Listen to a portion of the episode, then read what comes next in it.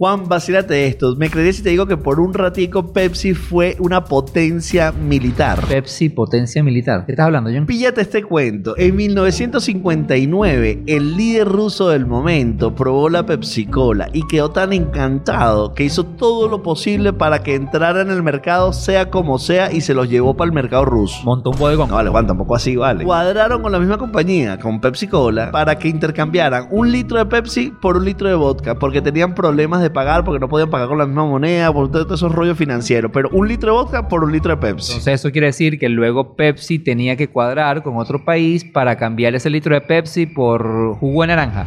En serio, te echo el cuento. Resulta ser que eso funcionó perfecto, pero llegó un punto donde se le acabó la producción del vodka. Entonces el hombre no quería dejar de tomar refresco y dijo, mira, ven acá, yo te voy a pagar, pero con barcos, portaaviones. Ah, entonces sí, armó la guerra de los refrescos. No, men, no llegó a ser guerra porque Pepsi se comprometió a que eso no iba a ser utilizado, sino que iba a ser vendido como chatarra o como otros elementos. Pero por un momento llegó a ser la potencia mundial número 9 de la historia, teniendo más poder militar que muchísimos países. Pepsi no juega carrito. Tuvo al rey del pop como imagen y además un portaaviones. No, eso no voy a carrito.